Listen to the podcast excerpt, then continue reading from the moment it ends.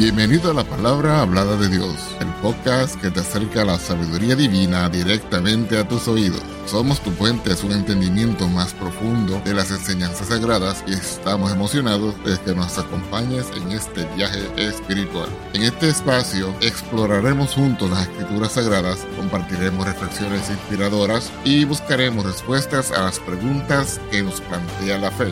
Nuestra misión es brindarte una experiencia enriquecedora y edificante donde puedas encontrar consuelo, orientación y entendimiento a través de la palabra de Dios. Si deseas conocer más acerca de nuestro podcast o acceder a recursos adicionales, visita nuestro sitio web en www.lphdd.org.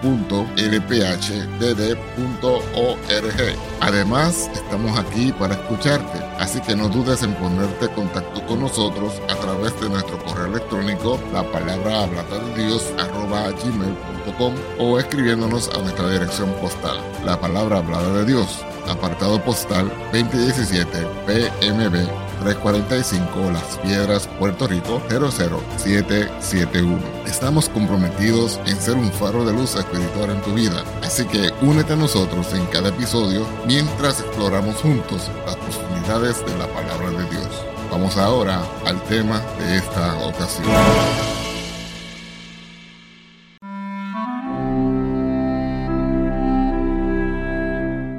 Vasto escenario de la historia donde las narrativas se entrelazan entre pueblos del tiempo, emerge un episodio inolvidable, impregnado de la gracia divina y la revelación celestial.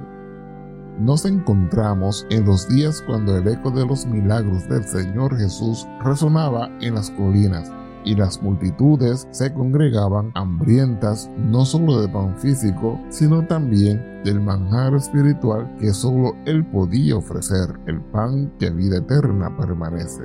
En este relato extraordinario de Marcos capítulo 8, versos 1 al 21, las páginas de la escritura nos llevan a orillas del mar de Galilea, donde el Señor Jesús, el Maestro de Milagros y el Pan de Vida, realizan un acto sobrenatural que va más allá de la simple multiplicación de panes y peces. A medida que la multitud se alimenta de la generosidad ilimitada de Jesús, somos testigos de una cena monumental, una representación palpable de la providencia divina que alimenta no solo los cuerpos hambrientos, sino también las almas sedientas.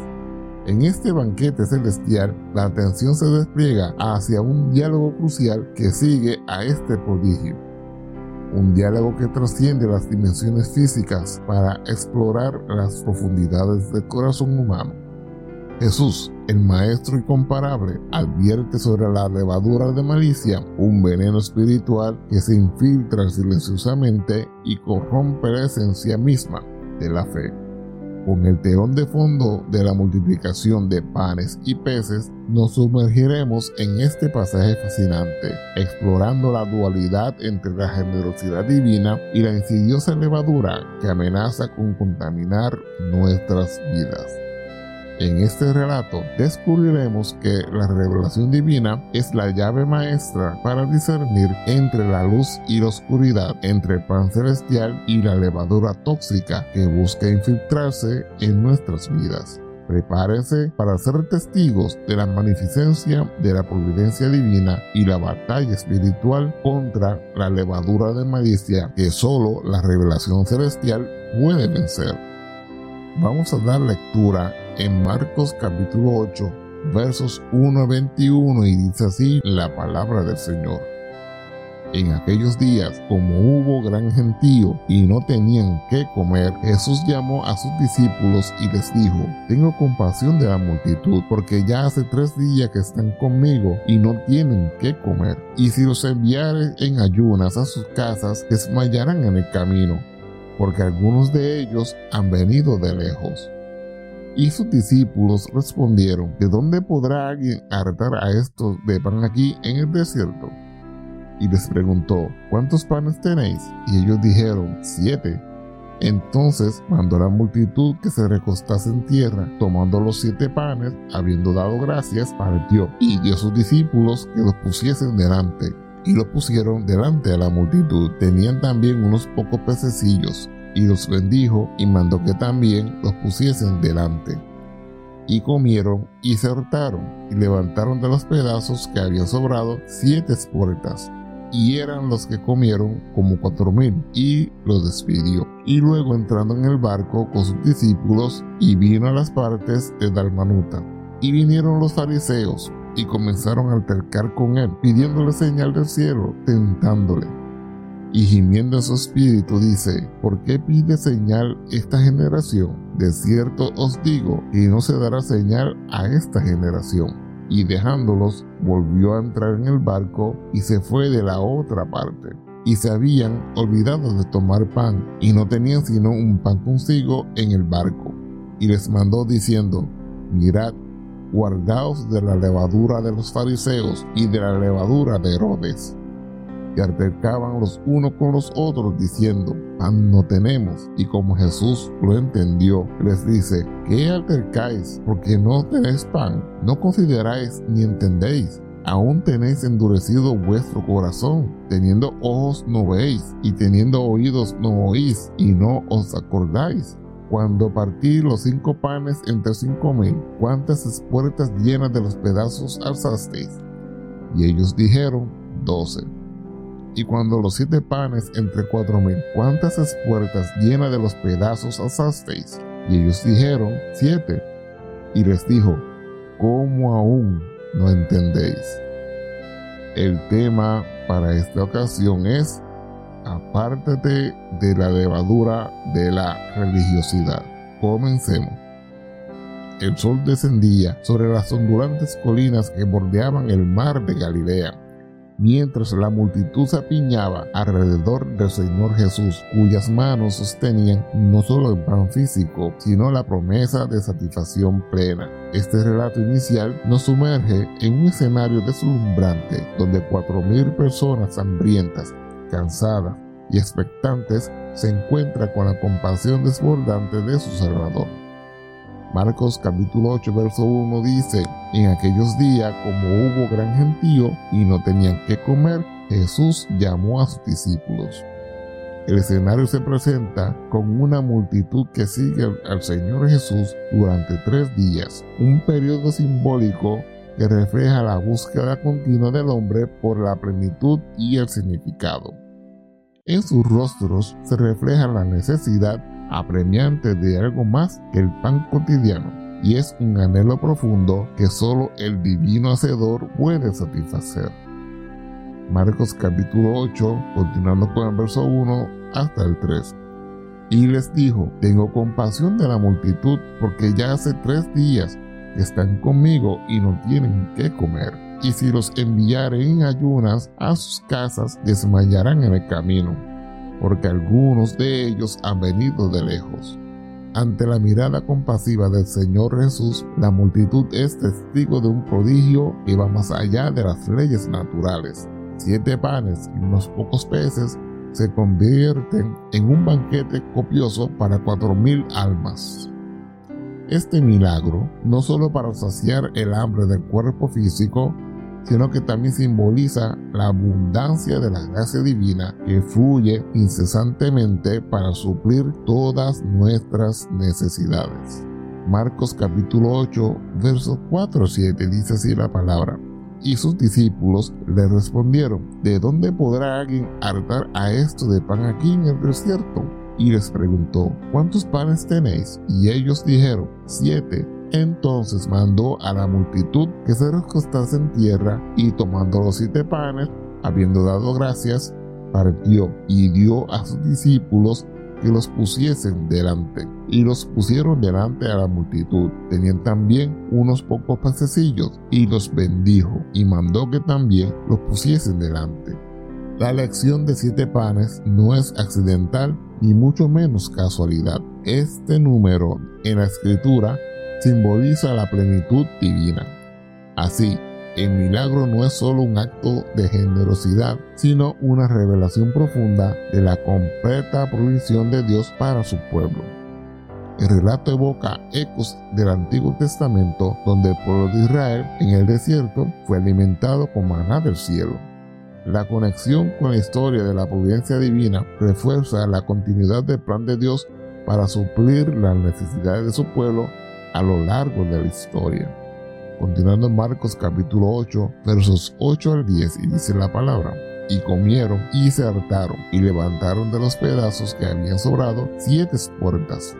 Y eran los que comieron como cuatro mil. Y los despidió. Y luego entrando en el barco con sus discípulos y vino a las partes de Dalmanuta este milagro va más allá de su aspecto físico, nos enseña lecciones cruciales sobre la generosidad divina y la importancia de la gratitud. En un mundo obsesionado por la escasez, el relato nos recuerda que en Cristo encontramos la plenitud y que debemos agradecer por cada provisión sabiendo que proviene de manos amorosas.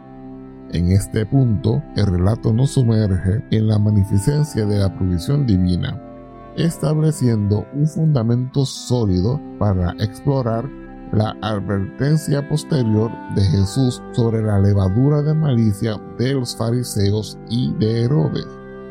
Este milagro no solo satisface el hambre en lo físico de la multitud, sino que sirve como preludio a la revelación divina que enfrentará las amenazas espirituales que acechan en la sombra.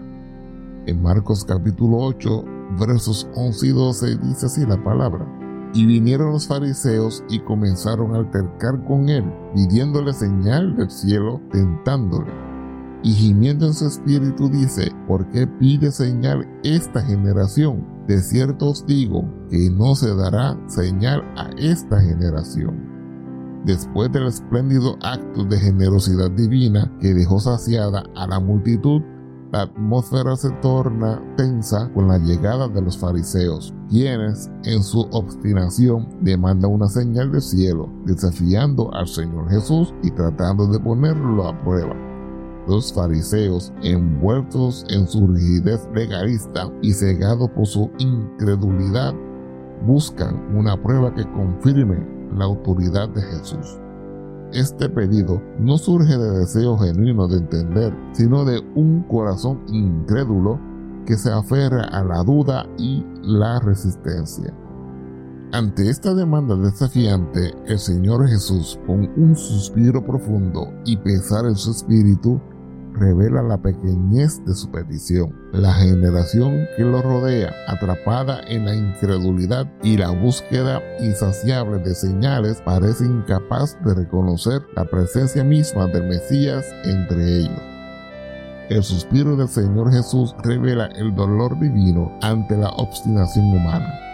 Su gemido en el espíritu refleja la tristeza por falta de fe y la constante necesidad del hombre de pruebas tangibles, en lugar de confiar en la evidencia de las obras que ya han presenciado. En Marcos capítulo 8, versos 13 21, leemos la palabra del Señor, y dejándolos volvió a entrar en el barco, y se fue de la otra parte y se habían olvidado de tomar pan y no tenían sino un pan consigo en el barco. Y les mandó diciendo, mirad, guardaos de la levadura de los fariseos y de la levadura de Herodes. Y altercaban los unos con los otros diciendo, pan no tenemos. Y como Jesús lo entendió, les dice, ¿qué altercáis? Porque no tenéis pan. No consideráis ni entendéis aún tenéis endurecido vuestro corazón. Teniendo ojos no veis, y teniendo oídos no oís, y no os acordáis. Cuando partí los cinco panes entre cinco mil, ¿cuántas espuertas llenas de los pedazos asasteis? Y ellos dijeron, doce. Y cuando los siete panes entre cuatro mil, ¿cuántas espuertas llenas de los pedazos alzasteis? Y ellos dijeron, siete y les dijo, ¿cómo aún no entendéis? En medio de esta interacción, el Señor Jesús advierte a sus discípulos sobre la levadura de los fariseos y de Herodes. La levadura, símbolo bíblico del pecado y la influencia corruptora, se manifiesta en la hipocresía, la falta de fe y la dureza del corazón de estos líderes religiosos. La respuesta del Señor Jesús resalta la importancia de la revelación divina para discernir la verdadera naturaleza de las cosas. La fe no se construye sobre señales externas, sino en la revelación del Espíritu Santo que ilumina el corazón humano para entender la verdad espiritual. Se revela una profunda confrontación entre la incredulidad de los fariseos y la sabiduría divina. La advertencia contra la levadura sirve como un llamado a la reflexión sobre nuestras propias vidas, instándonos a buscar la revelación divina para discernir las sutiles pero peligrosas influencias que pueden corromper nuestra fe. Este enfrentamiento establece el escenario para una lección más amplia sobre la batalla espiritual y la necesidad constante de discernir la verdad en medio de las distracciones y tentaciones de este mundo. Después de la tensa interacción con los fariseos y su advertencia contra la levadura, el Señor Jesús, dejando atrás la confrontación, vuelve al barco con sus discípulos. Este escenario marítimo sirve como un telón de fondo simbólico para la travesía espiritual que los espera y la continuación de la lección sobre la levadura de malicia. Mientras navegaban, los discípulos se dan cuenta de que solo tienen un pan en el barco y la sombra de la preocupación se cierne sobre ellos. La necesidad física de pan se convierte en catalizador para una enseñanza más profunda del Señor Jesús. El Señor, consciente de la conversación entre sus discípulos, repite la advertencia sobre la levadura de los fariseos y de Herodes. Esta repetición no solo subraya la importancia de la lección, sino que también enfatiza la urgencia de evitar la influencia perniciosa de la religiosidad legalista y la mundanalidad. Ante la preocupación de los discípulos por falta de pan, el Señor Jesús, con un tono de confrontación, les pregunta sobre su falta de entendimiento. Su cuestionamiento apunta a la dureza de corazón de los discípulos, quienes, a pesar de haber presenciado los milagros de multiplicación de panes, aún no captan la profundidad de la enseñanza. El Señor Jesús les recuerda dos eventos milagrosos previos, cuando alimentó a multitudes utilizando pocos panes para saciar a miles. Este recordatorio busca despertar la memoria de los discípulos y recargar la suficiencia de Dios para proveer incluso en situaciones aparentemente escasas. Ante la incredulidad persistente de los discípulos, el Señor Jesús les lanza una pregunta penetrante. ¿Cómo aún no entendéis? Este interrogante resuena no solo en el contexto inmediato, sino también en la travesía espiritual de cada creyente. La fe se nutre en la comprensión profunda de la suficiencia de Dios y la capacidad de confiar en su provisión, incluso cuando las circunstancias parecen adversas. En este tramo del relato, la levadura de la religiosidad se revela como una amenaza persistente, desafiando a los discípulos y a todos nosotros a reflexionar sobre la dureza de nuestro corazón y la necesidad de confiar en la fidelidad de Dios. La advertencia del Señor Jesús resuena como un llamado a liberarnos de la levadura que corrompe la autenticidad de nuestra fe, recordándonos que la comprensión espiritual es esencial para no sucumbir a la religiosidad superficial. La travesía continúa y la pregunta de Jesús resuena a través de las edades. ¿Cómo aún no entendéis? Ya para ir concluyendo, el relato de Marcos capítulo 8, versos 1 al 21, se despliega como un tapiz vívido que revela la interacción crucial entre la provisión divina, la advertencia contra la levadura de malicia y en particular la confrontación con la levadura insidiosa de la religiosidad. Enfrentamos una batalla espiritual donde la falta de fe, los corazones duros y el legalismo amenazan constantemente con infiltrarse en nuestras vidas eclipsando la verdadera revelación divina. La religiosidad, con su énfasis en las apariencias externas y el cumplimiento legalista, se presenta como una levadura peligrosa que corroe la autenticidad de la fe. En el diálogo entre el Señor Jesús y los fariseos vemos un retrato vívido de aquellos que buscan señales externas, pero cuyos corazones están lejos de la verdadera adoración. Este enfoque en las formalidades religiosas en lugar de la relación transformadora con Dios es una amenaza persistente que puede endurecer los corazones y oscurecer la percepción espiritual. La falta de fe evidenciada en la demanda de los fariseos de una señal adicional refleja una incredulidad que persiste incluso en presencia de milagros. El Señor Jesús, al confrontar la dureza de corazón de los discípulos, señala la necesidad de una fe profunda que va más allá de las meras manifestaciones externas. La rigidez legalista y la falta de comprensión espiritual pueden obstaculizar nuestra capacidad de recibir la revelación divina que transforma vidas. En oposición con la religiosidad, la verdadera revelación divina se encuentra en la comprensión profunda de la palabra de Dios y la obra del Espíritu Santo en nuestras vidas. El recuerdo de los milagros pasados, la confrontación con la falta de entendimiento y la pregunta penetrante de Jesús revelan el llamado constante a la fe genuina, arraigada a una relación vibrante con el Señor. La conclusión de este relato resuena como un llamado urgente a la reflexión y a la transformación espiritual. Nos encontramos atrapados en las redes de la religiosidad en la búsqueda de señales externas en lugar de sumergirnos en la profundidad de la fe. Nuestros corazones están endurecidos por el legalismo, impidiendo la obra transformadora del Espíritu Santo.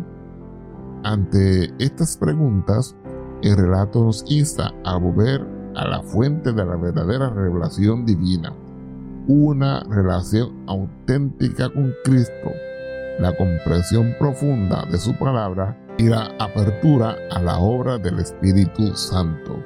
Una relación con Cristo es muy superior a una religión con Cristo. Que esta lección resuene en nuestros corazones, desafiándonos a liberarnos de la levadura de la religiosidad, permitiendo que la luz de la fe auténtica ilumine nuestro caminar con el Señor. En esta batalla espiritual, que busquemos la verdadera revelación divina que transforma y renueva, llevándonos más allá de las formalidades hacia una conexión íntima con el Dios viviente. Que el Señor Jesucristo continúe bendiciéndote hoy, mañana y por siempre. Amén.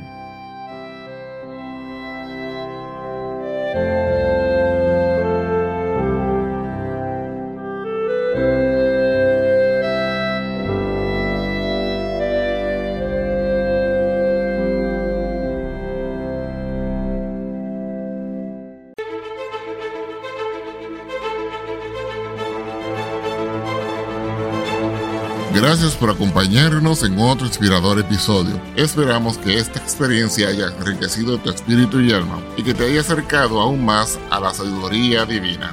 Si te ha gustado lo que has escuchado, te invitamos a suscribirte a nuestro podcast y a compartirlo con amigos y familiares que también buscan el crecimiento espiritual. Tu apoyo nos ayuda a llegar a más personas y a seguir compartiendo la palabra de Dios. Recuerda que puedes acceder a más recursos y mantener contacto con nosotros a través de nuestro sitio web en www.lphdd.org.